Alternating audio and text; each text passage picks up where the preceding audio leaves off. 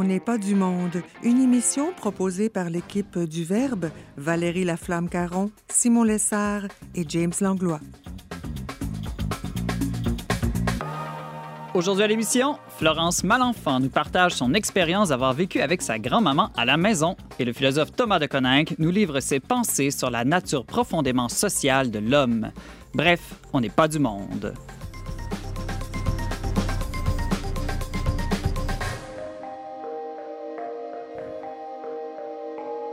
Bonjour à tous, bienvenue à votre magazine culturel catholique. Ici Simon Lessard pour cette édition spéciale d'On n'est pas du monde en compagnie de ma co-animatrice Valérie Laflamme-Caron. Bonjour Valérie. Bonjour Simon.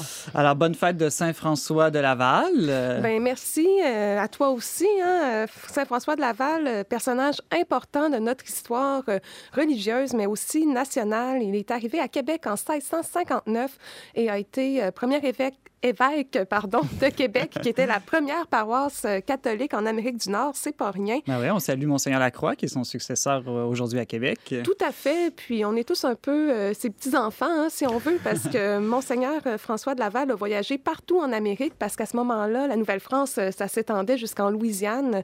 Il a vécu plusieurs aventures. On, devrait le voir dans une télésérie de ah dessins animés pour les jeunes. Non, moi, j'aimerais ça.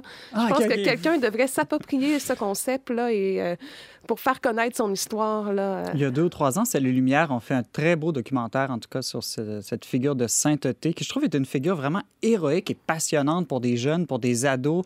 Euh, un évêque, euh, une nouvelle statue de lui en ce moment à la cathédrale de Québec avec un bâton à la main. Il est en marche, non pas pour le parti d'Emmanuel Macron, là, mais l'idée de pèlerin et d'aventurier qui est allé, je pense, deux fois en canot jusqu'en Louisiane pour visiter toutes les communautés de son diocèse qui s'étendaient, comme, tu l'as dit, le partout en Amérique du Nord. Donc, euh, vraiment une figure à découvrir, à prier davantage. Certainement. Euh, Valérie, je remarque que tu as un T-shirt assez euh, original ce matin. Tu as retrouvé ton, ton, gilet Club Optimiste, c'est bien ça? C'est bien ça. Mais je vois qu'il y, a une maison en feu aussi dessus. Là. Je ne comprends pas trop ton genre d'optimisme. C'est comme une espérance chrétienne. Euh, c'est ce que le père Thomas Malenfant dit. C'est pas une espérance niaiseuse. On constate la réalité. On est ancré dans le réel, dans le vécu. On voit qu'il y a des choses qui fonctionnent moins bien, moins bien mais on pense que ça va bien aller quand même. Hmm, donc, c'est pas que notre maison passe au feu, mais il y aura un au-delà du feu, si je comprends bien. C'est bien ça. euh, Valérie, je ne sais pas si tu as remarqué dans les médias ce matin, mais le pape a parlé de nous. Oui, il a prié pour nous. Euh, c'est la deuxième fois depuis le début du confinement. Il remarque que les médias jouent un rôle essentiel de transmission présentement. Donc, euh, pour nous qui, est un, qui sommes un média catholique au Verbe, euh, on, s'inscrit dans la transmission de l'information, mais aussi hmm. dans une démarche d'évangélisation. Donc, ça fait toujours plaisir de savoir que le pape a, pensé à nous. Oui, puis j'aime beaucoup ce... Il, dit qu'on fait un travail de transmission. C'est ça, je trouve ça beau parce que la transmission, c'est un peu une idée d'effacement, d'humilité. Donc, on... c'est pas nous, on a reçu quelque chose qu'on permet à d'autres de connaître. Et puis, euh, euh, vraiment, ça me fait penser, on, on dit que le mot tradition vient du, bâton, du témoin que les coureurs euh, olympiens à Rome se passaient dans les courses à relais. Donc, je trouve ça très beau, cette idée de travail, de transmission qui est, comme on dit, la tradition, c'est pas vraiment de conserver des ruines, mais vraiment transmettre comme un feu. Ça fait deux fois que tu parles de bâton ce matin, ce midi déjà, Simon. Euh, je sais pas. Euh, il va falloir que tu me fasses une psychanalyse euh, pour voir qu'est-ce que ça signifie. C'est à suivre. bon, avant que ça dérape trop, je pense qu'on va passer au pont musical et après, on s'entretient avec Florence Malenfant.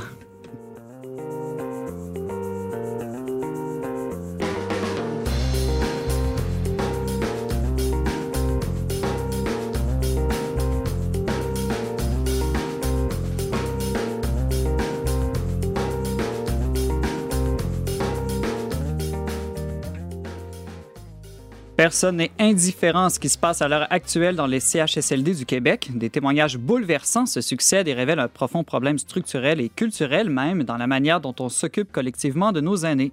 Notre chroniqueuse Florence Malenfant, elle, plutôt que de disserter sur les raisons philosophiques ou anthropologiques de cet enjeu, a préféré témoigner dans un texte publié sur leverbe.com d'une solution qui fait appel à notre responsabilité individuelle, prendre soin soi-même de ses parents à la maison.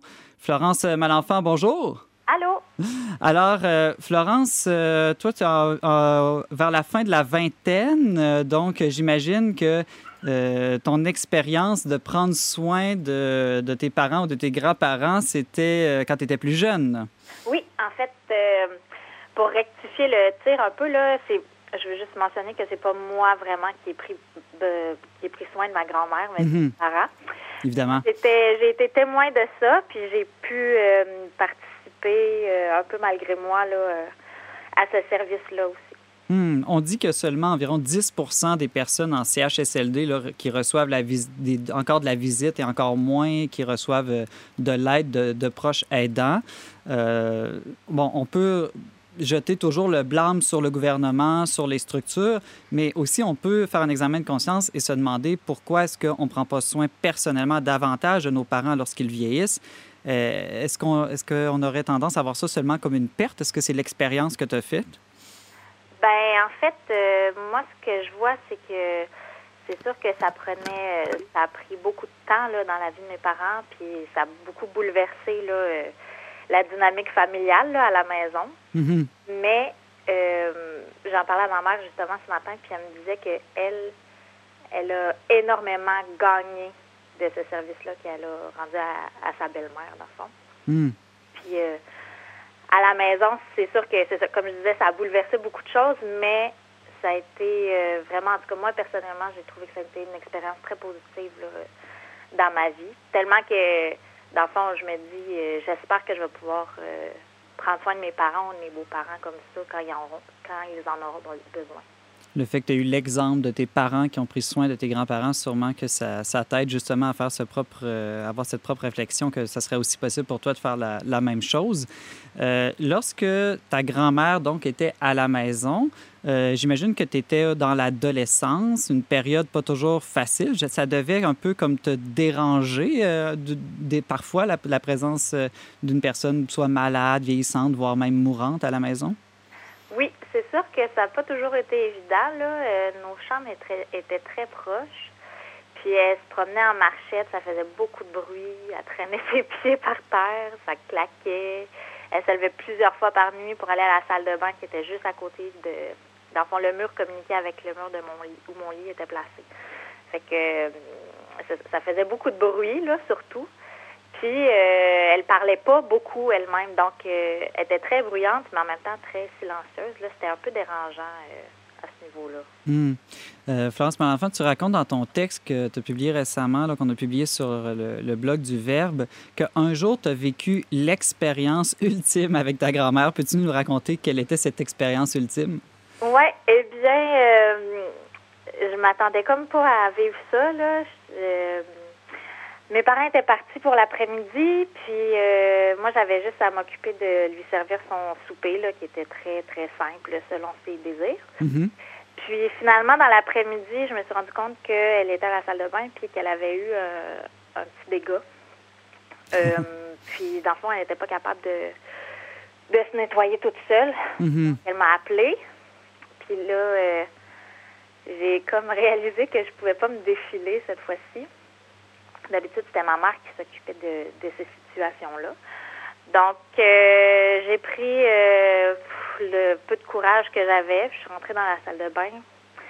Puis, dans le fond, j'ai vu à ce moment-là, dans son regard, que qu'elle n'avait pas plus envie que moi d'être là. Hmm. Puis ça, ça a comme fait changer quelque chose dans mon cœur. Ça a changé tout l'esprit avec lequel, dans le fond, j'ai continué de la laver. Parce que j'ai vu que, dans le fond, c'était pas sa faute, là. Elle était pas bien là-dedans. Puis, mhm. euh, moi, tout ce que je pouvais faire, c'était la servir puis essayer de essayer de la déculpabiliser ou euh, tu sais elle, était pas bien là-dedans là elle était pas euh, mhm. particulièrement contente elle était très orgueilleuse cette, cette femme là ma grand-mère puis elle voyait là ses limites puis ça l'enrageait beaucoup de voir quand elle, elle, se contrôlait pas là dans le fond c'était des signes de la vieillesse pour elle qui était elle avait quand même passé 90 ans, puis c'est des choses qu'elle n'acceptait pas dans son quotidien. Oui, être aidé, c'est souvent encore plus difficile qu'aider euh, soi-même. Oui, Valérie? Bien, je réfléchis à voix haute, mais j'ai connu, j'ai des amis garçons. Euh, c'est plus rare qu'on voit cette figure de cas-là, mais j'ai trois amis de gars, euh, Kevin, Francis et Sean, pour ne pas les nommer, qui ont vécu avec leurs grands-parents durant des périodes de temps plus ou moins longues.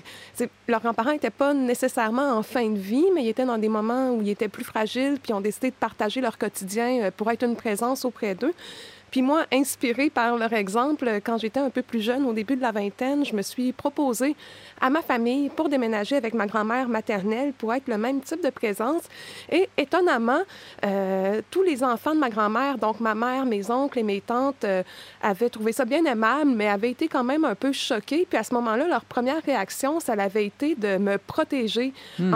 en, refusant, en me décourageant, de, en ne considérant même pas, là, en fait, cette possibilité-là, parce que pour eux, c'était évident que quand ma grand-mère elle aurait perdu beaucoup d'autonomie, on devrait la relocaliser en résidence, comme on dit.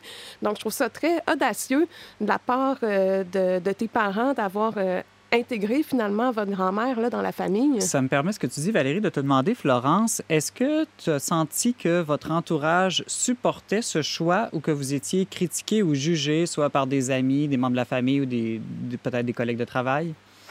Bien, je pense que de façon générale, euh, les gens voyaient bien que, que c'était une bonne chose. Mm-hmm. Mais euh, je pense aussi que mes parents ont, vécu peut-être des jugements par rapport surtout euh, au temps et à l'énergie que ça prenait là, à ma mère, surtout là, de, de, de prendre soin de ma grand-mère.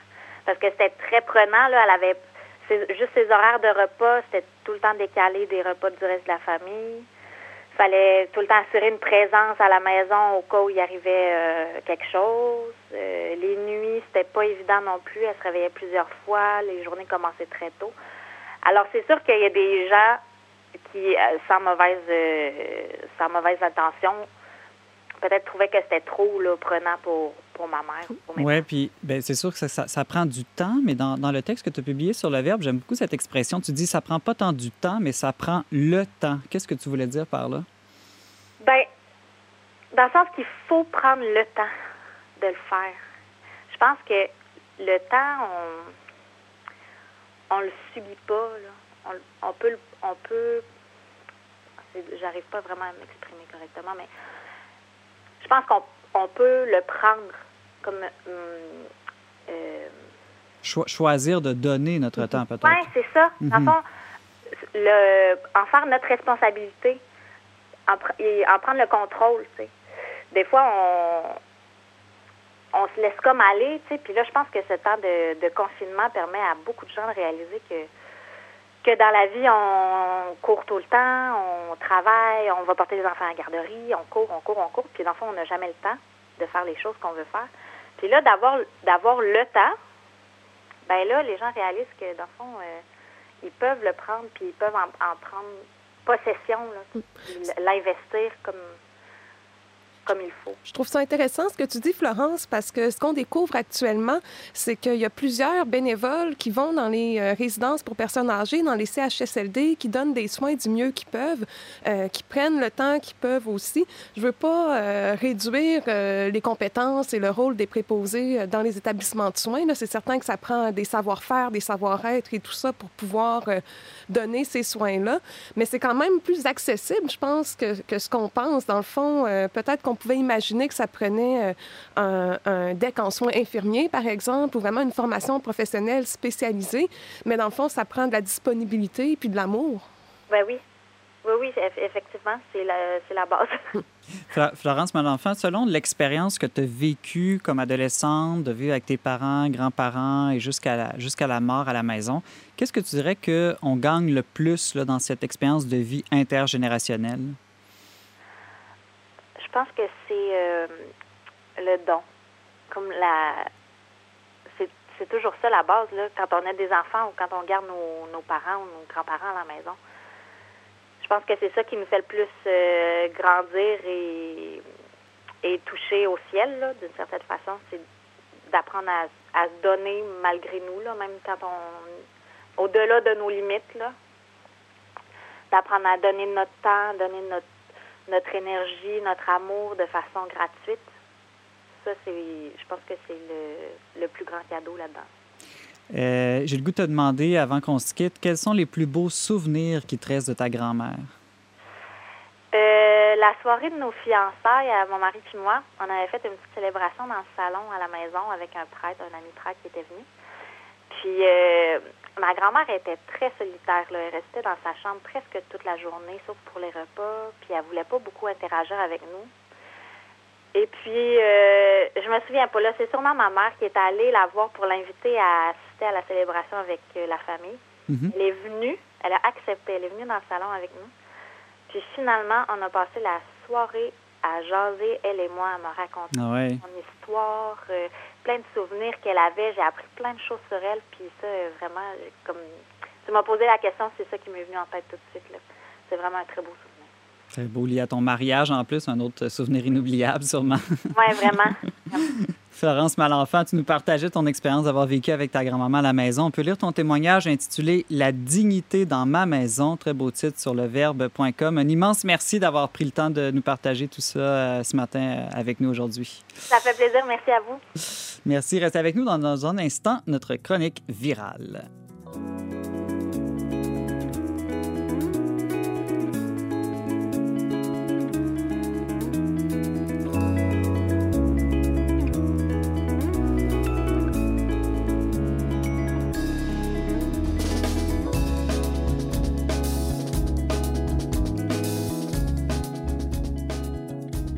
De retour à On n'est pas du monde avec Simon Lessard au micro et Valérie Laflamme-Caron. Valérie, la crise continue, euh, puis les gens continuent de mourir du COVID ou de n'importe quelle autre cause comme d'habitude. Et les gens aussi continuent à vivre des deuils en étant privés de rites funéraires. Tout à fait. En fait, il y a des rites qui continuent à se faire, mais ceux-ci euh, sont transformés forcément à cause du contexte. Il faut savoir que les maisons funéraires ont été reconnues comme services essentiels, contrairement aux églises. Alors, c'est elles, présentement, qui ont le monopole de la gestion du, rituel euh, mortuaire. C'est certain que c'est dans les maisons funéraires qu'on s'occupe de tout le traitement de la dépouille, l'incinération et tout ça. Donc, c'est certain qu'on ne pouvait pas s'en passer. Mais en matière de rituel, euh, c'est à elles qu'incombe la responsabilité présentement de, d'essayer d'en organiser pour faire du bien aux, aux personnes qui restent, finalement. C'est quand même questionnant que euh, les, les rites funéraires ne soient pas permis dans les églises, qui sont pourtant beaucoup plus grandes, où la distanciation sociale est beaucoup plus facile à respecter. On parle, je pense que c'est un maximum de 20 personnes qui peuvent se retrouver en ce moment dans les salons funéraires du Québec. Euh, 20 personnes dans une église du Québec, euh, il y a en masse d'espace pour tous ces gens-là. En tout cas, moi, ça, me questionne. En tout cas, je sais qu'il y a des évêques qui sont en dialogue en ce moment avec le gouvernement. Euh, ça me questionne sur notre société qui permet qu'on achète du vin, du pot, de la crème glacée, qu'on ouvre les Costco, les Walmart, on ouvre toutes les écoles, tous les lieux de travail, même non essentiels, mais on continue d'empêcher les rites funéraires dans les églises. Euh, Ben- il me semble que c'est ça, en tout cas, ça, ça, ça m'interpelle beaucoup, disons ça comme ça. Oui, et à chaque fois qu'il y a quelque chose comme ça qui, qui nous apparaît contradictoire, j'ai ma réponse euh, prête à penser, mais qui, je pense, est ajustée dans ce cas-ci, c'est l'économie. Euh, Je pense que les funérailles dans les églises, ça rapporte pas d'argent à personne. non, c'est un but non lucratif. Là. Les églises sont Exactement. plutôt en difficulté financière aussi ces temps-ci. Exactement. Puis si euh, il y a beaucoup de personnes qui sont très humanistes et empathiques, qui travaillent dans l'industrie funéraire, il n'en reste euh, que c'est une industrie Mhm. et qui, au cours des dernières années, euh, s'est adaptée au marché en décuplant son offre de services, euh, que ce soit dans les gadgets qu'on peut offrir. Maintenant, on peut avoir des colliers, différentes formes d'urnes. J'ai même vu une entreprise à la télévision qui permet d'envoyer des messages d'un défunt après son décès. Donc, si par exemple, tu as un proche qui est décédé, tu pourrais recevoir une carte d'anniversaire l'année suivante euh, Mm. de sa part. Là. Moi, personnellement, ça me trouble un peu. Je trouve que ça... euh, de la part du défunt. oui, de la part de la personne morte qui aurait préparé une- une- un ensemble de correspondances là, à- avant sa mort. Euh, mais bon, au-delà de ça, on voit aussi apparaître euh, différents rituels parce que le rite funéraire catholique traditionnel perd de son sens pour beaucoup de personnes qui sont plus familiers avec ça. On, on peut comprendre que si les gens sont pas proches de l'Église, pour eux, ça ne soit pas très signifiant. On parle par exemple de célébration de la vie souvent aujourd'hui, mais en même, en même temps, je, ça- ça- je me pose la question, euh, derrière cette expression célébration de la vie, est-ce qu'on n'est pas un peu en train de nier la réalité de la mort qui demeure tragique et qui, tôt ou tard, il faut quand même l'affronter? Moi, je pense que oui. L'exposition de la dépouille, euh, qui était une coutume euh, très importante au Québec, même qu'on veillait les défunts là, dans les cuisines, dans les salons, dans les maisons. Euh, non seulement maintenant, ça a été relégué au salon funéraire, mais c'est une pratique qu'on voit de moins en moins. Un, un thanatologue avec qui j'avais conversé m'avait informé que seulement 20 des services funéraires aujourd'hui se font en présence de la dépouille, sont exposés, ce qui veut dire que ça se peut que le commun des mortels aujourd'hui jamais vu un mort de sa vie. Hmm. Euh, on en est là. Euh, ça... Et selon toi, est-ce que c'est plus parce qu'on a peur de voir euh, un cadavre ou c'est parce qu'encore une fois, pour des raisons économiques, parce que ça coûterait plus cher l'exposition, par exemple? Il doit avoir les deux facteurs. C'est vrai que ça coûte très cher enterrer quelqu'un ou même... T'en as l'expérience, je pense. Oui, c'est ça. Malheureusement, à plusieurs reprises, j'ai dû m'occuper de des soins de, mhm. de, pas de fin de vie, là, mais entourant la mort et tout mhm. ça. Puis pour ma mère, ça l'avait coûté plus de 10 000 euh, faire l'ensemble des traditions euh, allant de l'exposition de la dépouille euh, aux funérailles à l'église. Et ensuite, ma mère, elle a été incinérée pour être euh, je sais pas comment. tu es encore très jeune, donc c'est un montant très important. Là. Oui, oui, exactement. Mm. Mon frère, ma soeur et moi, on était début trentaine, là, donc euh, c'est considérable. Mais au-delà de ça, je pense qu'il y a beaucoup de personnes qui veulent bien faire en évitant la souffrance à leurs proches. On associe le cadavre à, justement à la mort et on considère que la mort, c'est une réalité qui est, qui est souffrante, euh, qui nous interpelle, qui nous questionne, qui peut nous bouleverser et même provoquer des angoisses, hein, disons-le. Quand on voit un corps, qu'on est en contact avec la mort, ben ça nous ramène inévitablement à notre propre fin, à nous aussi. Donc, pour éviter cette souffrance-là, on pourrait bâcler, en fait, le rituel euh, funéraire et en faire une célébration de la vie. Je pense qu'il y a beaucoup de bonnes intentions mhm. derrière ça, mais les spécialistes euh, disent qu'en fait, ça aide le travail de deuil de voir euh, le corps d'une personne décédée parce que ça fait en sorte que notre cerveau, il va mieux enregistrer l'information, puis on va être mieux en mesure de s'adapter à cette nouvelle réalité-là. La mort, c'est vrai que c'est percutant. Il y a peu de choses qui sont définitives dans nos vies. Hein. À part mhm. la mort, moi, j'en vois pas. Euh, même le fait d'avoir un enfant, oui, on a l'impression que c'est définitif, mais ça se peut qu'un enfant euh, parte avant ses parents. C'est une triste figure de cas, mais, mais ça existe. Donc, il n'y a que la mort de définitif ici-bas, je crois. Et puis, on n'aime pas ça, ce qui est définitif. Hein. On, est dans une culture où on pense qu'on peut toujours se renouveler. Euh, mhm. on parle de culture du provisoire. Le pape François parle de culture du déchet. C'est une expression encore beaucoup plus forte. Oui, c'est ça, exactement. Mais toi qui es anthropologue, entre autres, de, formation, si je me souviens bien, on dit souvent que les rites funèbres sont un des premiers signes qu'on a de l'apparition de l'espèce humaine, euh, euh, ben, que, sur Terre, qu'on n'est plus simplement en présence de singes ou d'une autre espèce, mais que là, vraiment, il y a l'apparition de la raison, de l'intelligence avec les rites funèbres. Donc, c'est vraiment quelque chose d'essentiel à l'expérience euh, humaine. C'est pas, moi, je dirais, ça devrait être considéré vraiment comme un service essentiel. Je le pense, puis je pense que le gouvernement actuellement, ils ont l'impression de répondre à ce service-là en gardant les maisons funéraires ouvertes. Euh, après, on peut, ça c'est certain que c'est personnel comme euh, questionnement, mhm. comme réflexion, mais pour moi, un rite d'adieu qui serait personnalisé, par définition, ce n'est pas un rite. Euh, pourquoi? Parce qu'un rite doit faire appel à un sens qui est partagé, mm-hmm. à des symboles qui sont connus de tous, qui n'ont pas besoin d'être expliqués. Donc, c'est certain qu'on est de plus en plus ignorant même de, des symboles chrétiens, mais quand même, euh, de les proposer, ça peut quand même évoquer quelque chose pour les personnes.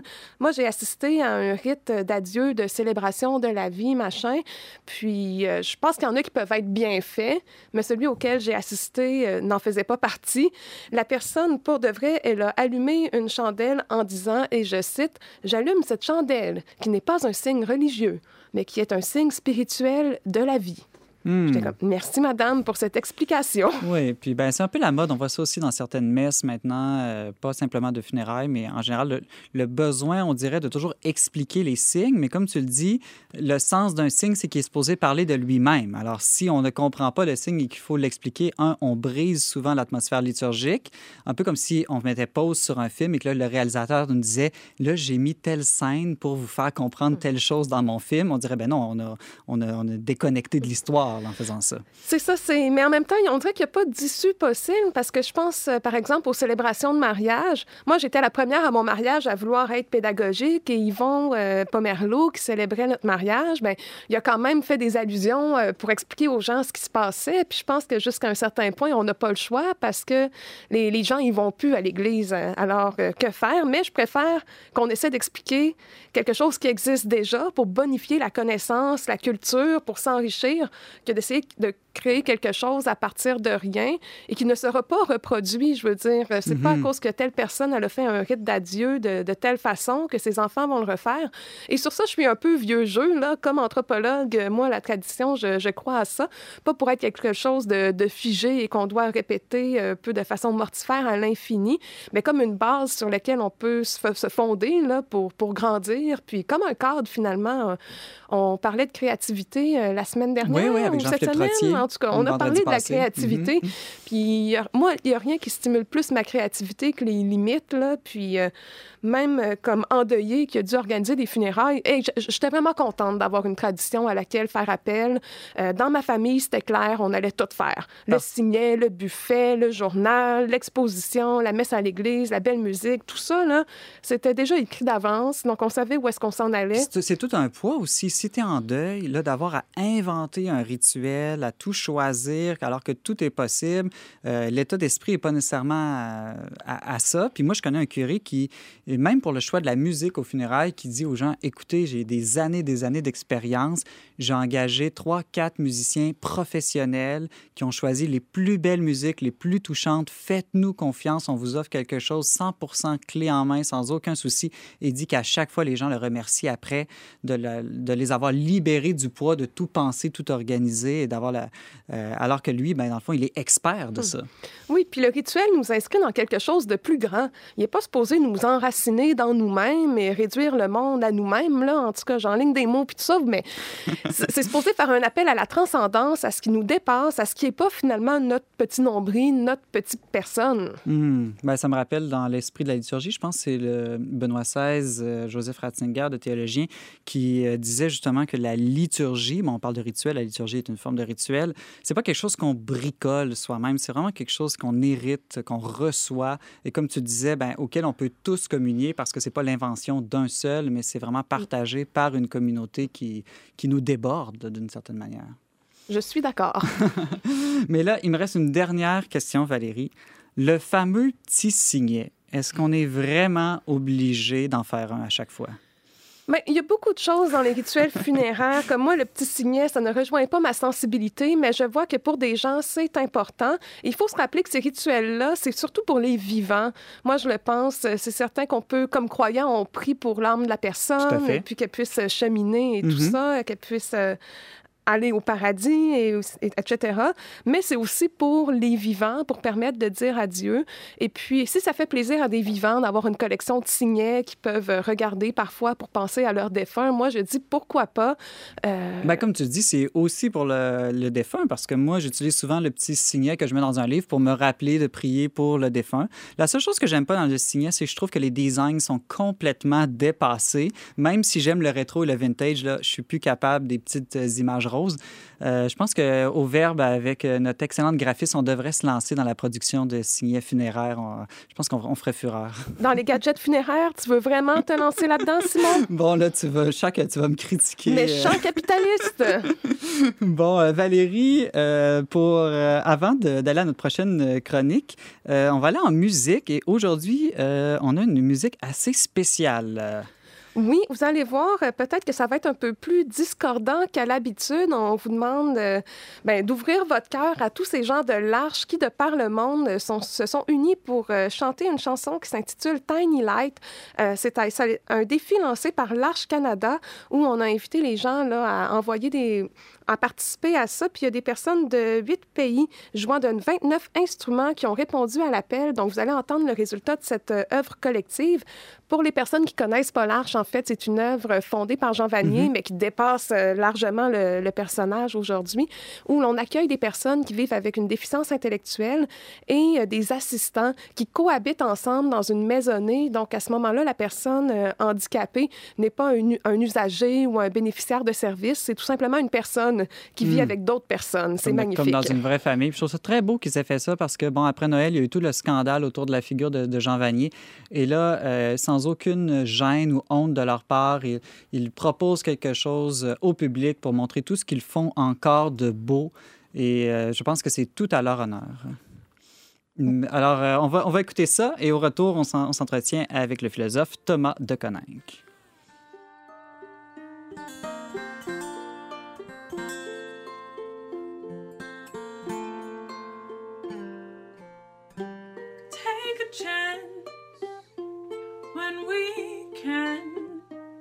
Take a break from having a plan. We are bold, invite surprise, and feel our spirits rise. We are tiny lights, sparkle and glow in a world much bigger than we've ever known. Nous sommes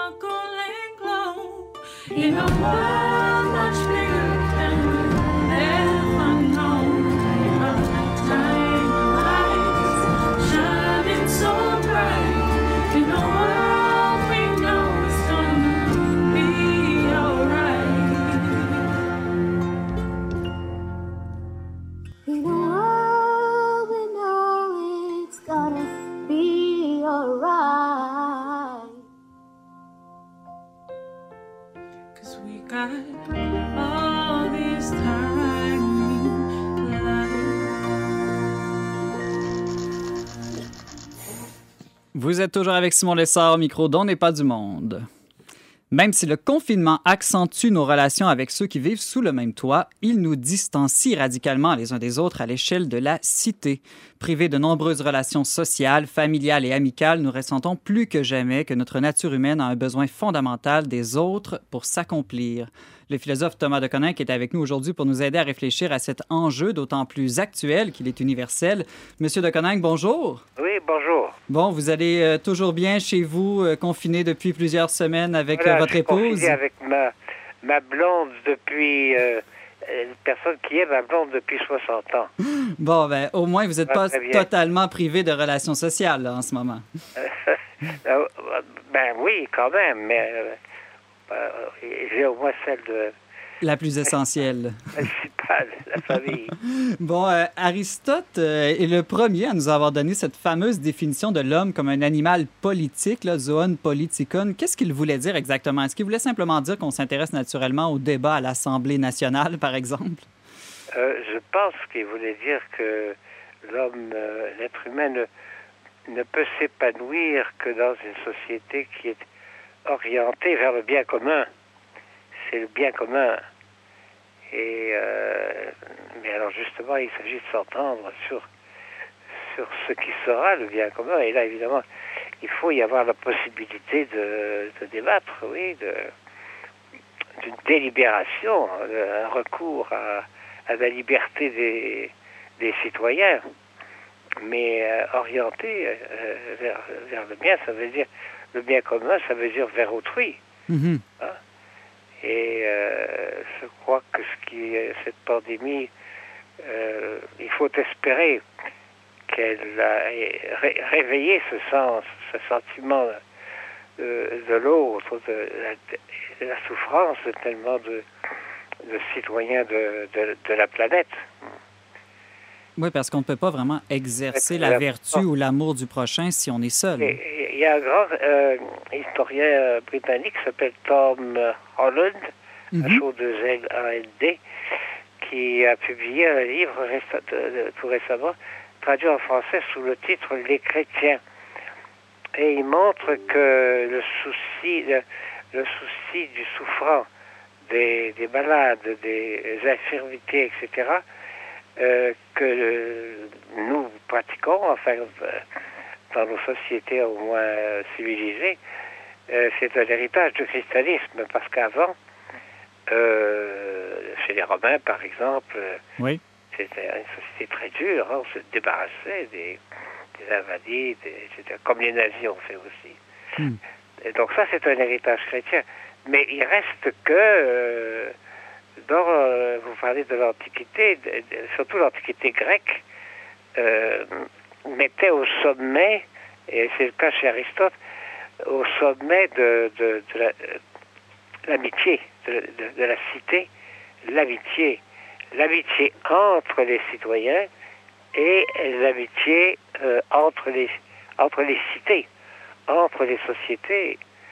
Et ça, c'est un idéal que, quand on pense que c'était euh, un idéal qui, qui, qui alimentait euh, à ce point les, euh, les anciens Grecs, nous en sommes loin la plupart du temps. On- nous avons des, des tyrans, des, des démagogues comme, comme Trump qui, au contraire, ne cherchent que la division, l'hostilité, la guerre, l'insulte, Mm.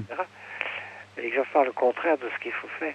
Donc, vraiment, les- ce qui est intéressant, c'est ça. C'est l'amitié comme, euh, comme euh, idéal pour Oui, la mais société. Aristote, justement, M. de Coninck, considère l'amitié comme profondément liée au bonheur de l'homme. Il dit même que personne ne choisirait de vivre sans amis. Euh, Est-ce est-ce à dire que les relations d'amour, d'amitié sont à ce point essentielles à une bonne vie humaine, plus essentielles même, par exemple, que la santé physique, qui est souvent considérée comme la valeur suprême aujourd'hui? Absolument. c'est- Vous avez tout à fait raison, euh, Simon. C'est très exactement ce que ça signifie.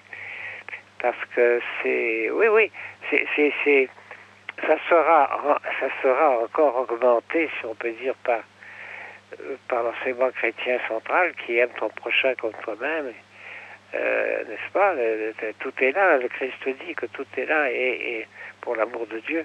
Mais euh, déjà chez les, chez les anciens, c'est ça, le, le, le sommet, c'est, euh, vraiment l'amour, l'amitié.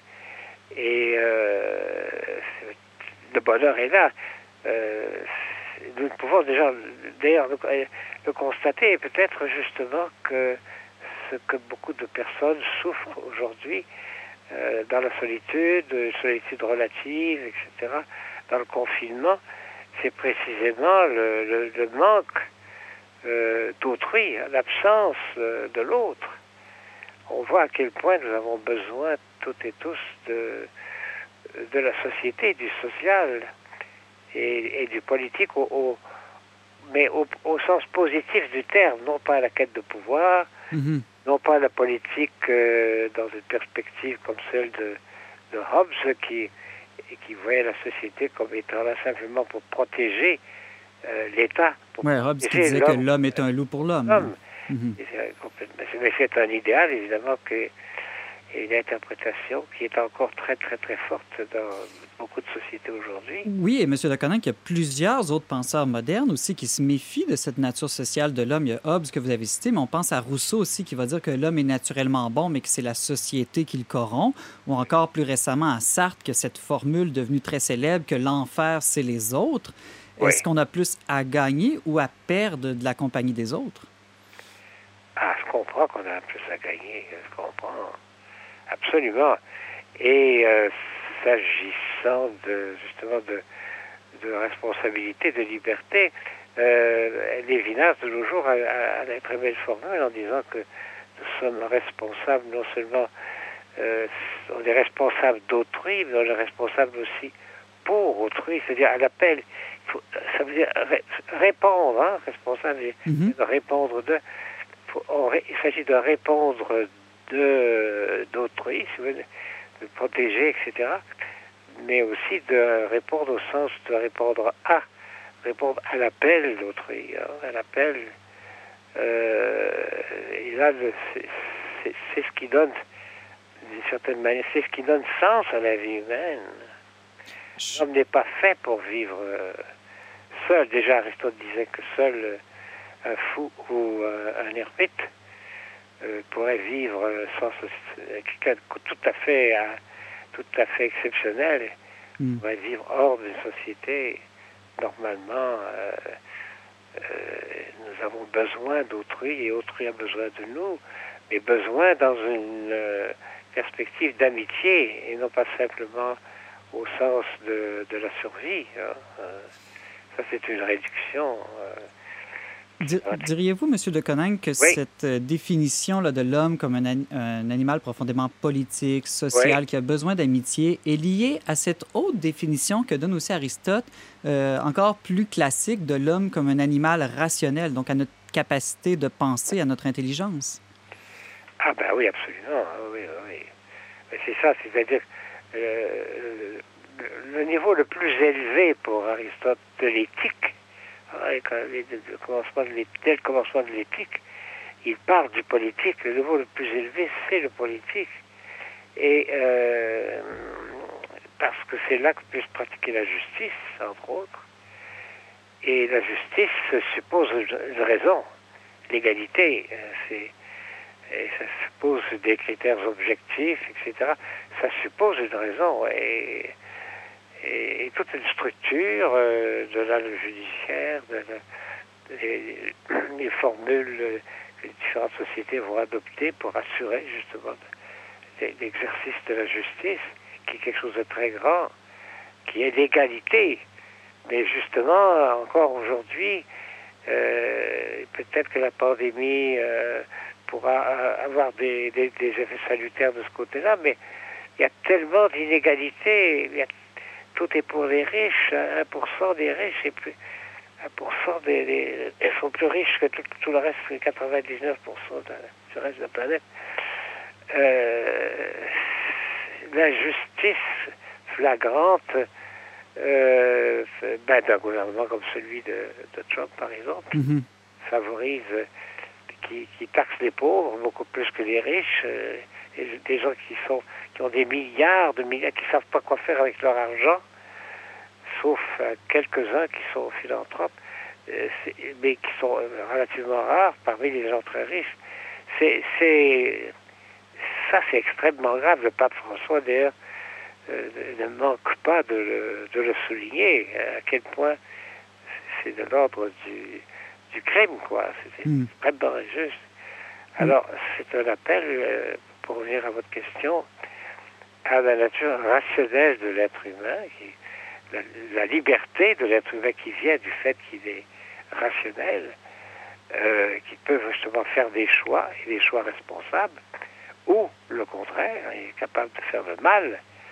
Et Dieu sait que euh, les conséquences en sont on- on- dans toutes les guerres atroces sur la planète en ce moment, et l'horrible 20e siècle dont nous sortons. Ben oui, exactement, à l'origine 20e siècle avec la Shoah, entre autres, parce que tout La à l'heure, vous avez euh, mentionné euh, Lévinas, qui est un Shoah, penseur euh, juif. Le soviétique, chinois, hmm. on a tué des, des 60 millions de personnes, etc., beaucoup plus encore que les nazis. Mm. C'est euh, pas, c'est pas glorieux. Je voulais, euh, voulais vous demander, euh, Monsieur de Coninck, euh, par, par rapport à Lévinas que vous avez mentionné tout à l'heure, Oui. il, a- il a toute une pensée sur l'altérité, regarder le visage de l'autre sans le réduire à une copie de soi. Euh, Oui. Est-ce que, euh, est-ce que d'une manière, à travers le visage de l'autre, il y a une possibilité aussi de découvrir la, la transcendance? Certainement, oui, oui, oui. Ben, c'est, c'est, Lévinas a, a- a concentré beaucoup de ses, ses propos autour, en effet, du, du visage qui me. il, il cite l'exemple de l'assassin qui est incapable, incapable de, re- de regarder sa victime dans les yeux. Hmm. Il va la tuer quand même parce que c'est une, une contrainte éthique, mais s'il le, le fait, ce sera en évitant. De toute façon, il évite son regard parce que son regard lui dit tu, ne- tu ne me tueras pas. Il y a une. euh, tu ne dois pas me tuer. Il y a une, euh, une obligation que, le, le visage, en d'autres termes, oblige au respect. Euh, si je le regarde comme un visage humain, tout simplement. Et euh, de là, il terrible. Parce que le visage est nu, le visage est sans défense. On peut essayer de cacher un peu ses sentiments, mais on le fait avec difficulté. Euh, on, on est très vulnérable. Le visage est vulnérable, c'est la partie la plus euh, vulnérable de notre être d'une certaine manière. Euh, et donc, c'est ça qui oblige au respect, oblige aux soins.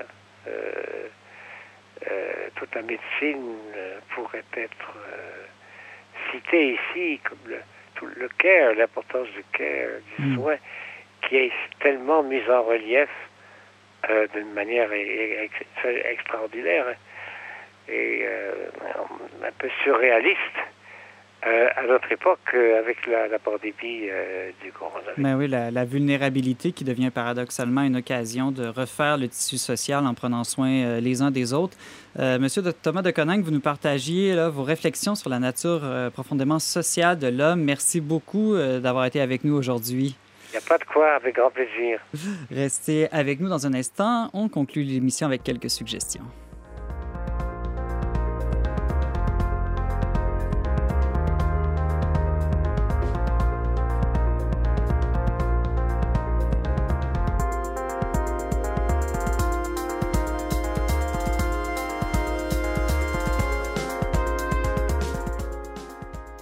Valérie, avant de se quitter, tu as quelques idées de ressources pour les gens qui vivent peut-être un deuil ou qui connaissent des gens qui sont en deuil en ce moment et qui peut-être souffrent d'être privés là, de funérailles, comme on a parlé euh, tout à l'heure? Oui, je vous en recommande trois aujourd'hui. Euh, tout d'abord, la maison Montbourquette, qui est vraiment la référence au Québec euh, pour ce qui est de l'accompagnement des personnes euh, qui vivent un deuil.